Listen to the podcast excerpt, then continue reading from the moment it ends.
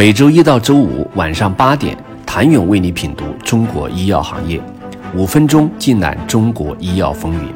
喜马拉雅的听众朋友们，你们好，我是医药经理人、出品人谭勇。二零二一年六月，美国制药经理人杂志公布了二零二一年全球制药企业五十强名单。回看过去十年全球制药五十强的版图变化，令人深思。分水岭出现在二零一八年。二零一八年及以前，全球制药五十强中只有欧美企业，尤其排名前十的跨国药企长期霸榜，且排名变化不大。从二零一九年开始，全球制药五十强开始有了颠覆性的变化。中国生物制药和恒瑞医药首次进入，与全球 TOP 五零同台 PK。由此开始，中国药企持续牵引着全球的目光投向中国市场。二零二零年，云南白药、上海医药跟随恒瑞、中生突破进入。二零二一年，石药集团也跨越这一道坎。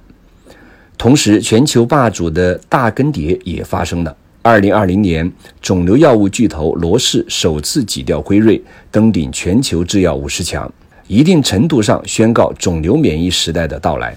二零二一年，罗氏坐稳龙头。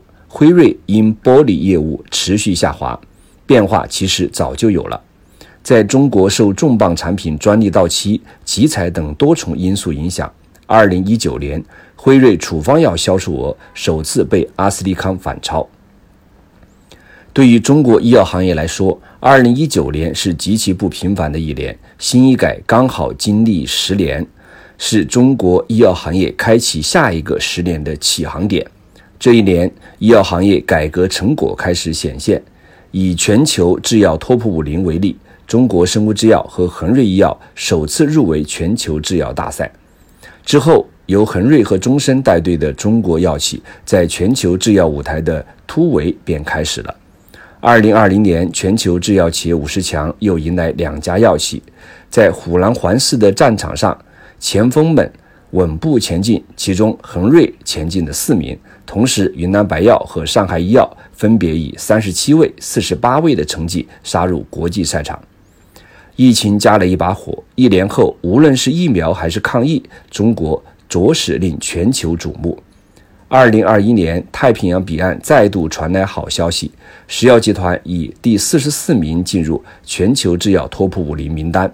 至此，中国药企上榜数量已占据全榜百分之十，上升至五个。数量和名次提升的背后，是中国药企的潜力正在广泛释放。从迈进全球制药五十强到突破四十强，三年来，中国药企持续牵引着全球的目光投向中国市场。然而，距离全球二十强，中国药企仍有四百二十亿元的差距。这不仅是量的差距，更是质的差距。